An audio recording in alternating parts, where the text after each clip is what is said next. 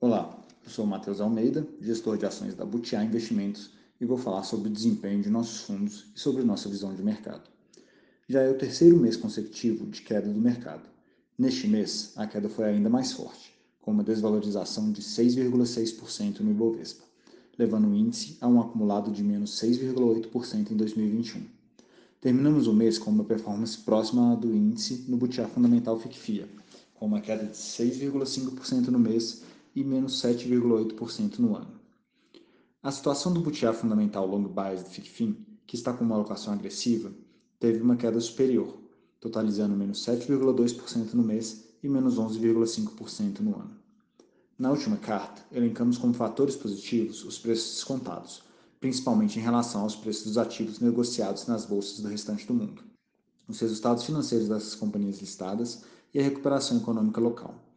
Os preços realmente estavam, e agora estão ainda mais descontados frente ao que acreditamos ser uma avaliação justa para o longo prazo. Os resultados das companhias estão sadios e devem continuar em tendência positiva com o efeito da reabertura neste trimestre. Entretanto, tivemos uma piora quanto às expectativas para a economia. Os dados do segundo trimestre estavam em tendência positiva, mas os dados mais recentes tiveram uma reversão.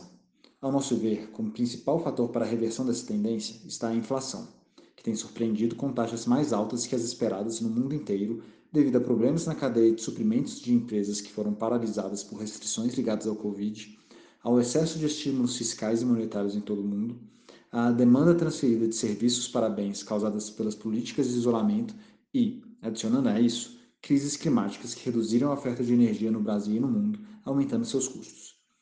Toda essa pressão de preço faz com que o Banco Central tenha que subir os juros para, para controlar a inflação, o que desacelera a economia, impactando negativamente nossas teses dependentes do crescimento interno. O aumento dos juros para controlar a inflação também impacta nossas teses de crescimento a aumentar a taxa de desconto para empresas com a maior parte dos fluxos de caixa no futuro. O incessante risco fiscal faz com que o prêmio de risco aumente as taxas longas, impactando adicionalmente essas teses. No cenário de riscos local, elencamos a reforma tributária ruim, a crise institucional envolvendo Bolsonaro e o STF e, principalmente, os desafios fiscais. Também alertamos para o risco de persistência da inflação global, que poderia iniciar o tapering ou o aumento dos juros básicos americanos. A reforma tributária e os riscos fiscais continuam a não mostrar sinais conclusivos, mas a crise institucional seguiu nosso caminho esperado e arrefeceu.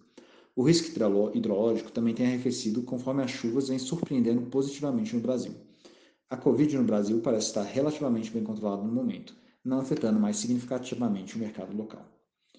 Não tivemos uma melhora do ambiente com a redução de alguns dos riscos apontados devido ao efeito econômico comentado e à entrada de um novo risco no cenário relacionado à China. Após intervenções econômicas buscando equilibrar o setor, seu setor imobiliário, uma grande empresa do setor, a Evergrande, começou a demonstrar incapacidade de honrar suas dívidas. O medo de um contágio sistêmico afetou negativamente os ativos de risco de todo o mundo. De maneira mais direta, o evento impactou negativamente também os preços do minério de ferro, que já vinha pressionado por uma redução da produção industrial chinesa. A queda do minério, por sua vez, também provocou uma queda significativa na cotação das ações da Vale. Estávamos cientes de que uma correção nos preços do minério viria em algum momento, mas pela impossibilidade de se prever quando, mantivemos uma significativa alocação na empresa devido à enorme geração de caixa que a empresa gerava naqueles níveis de minério e por acharmos seu preço atraente para uma alocação a longo prazo. Com a correção, mantemos essa visão, dessa vez com maior convicção, pois boa parte da convergência para preços mais equilibrados do minério já ocorreu. Não acreditamos que a situação da Evergrande represente um risco sistêmico, mas não descartamos impactos no mercado e que outras empresas do setor na China apresentem situação semelhante. Como contribuição positiva na carteira, tivemos a performance de PetroRio, uma de nossas maiores posições. A forte alta das ações acompanhou notícias de que a companhia provavelmente será a ganhadora dos postos de Albacora e talvez a Bacora Leste, que estão sendo vendidos pela Petrobras. A aquisição pode duplicar sua capacidade de produção. Independente de levar ou não esses lotes, a companhia está capitalizada e poderá adquirir outros lotes no futuro, continuando com sua estratégia de crescimento de produção, melhora operacional e redução de custos dos postos adquiridos, que traz uma dinâmica de resultados para a empresa que a torna um investimento interessante, mesmo em cenários adversos de preço do petróleo. Apesar de reduzirmos nossa agressividade devido à evolução dos dados econômicos, continuamos a ver preços muito interessantes na bolsa em empresas de alta qualidade, com resultados resilientes e crescentes.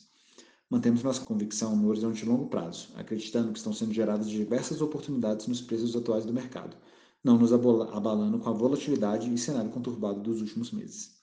Cenário esse que pode se repetir nos próximos meses ou até ano, visto que entraremos em corrida eleitoral em breve.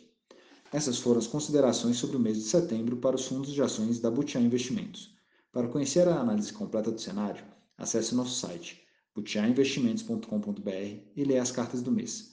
Também siga a gente nas redes sociais, arroba Butiá Invest no Instagram e Butiá Investimentos no LinkedIn e Facebook. Até mês que vem.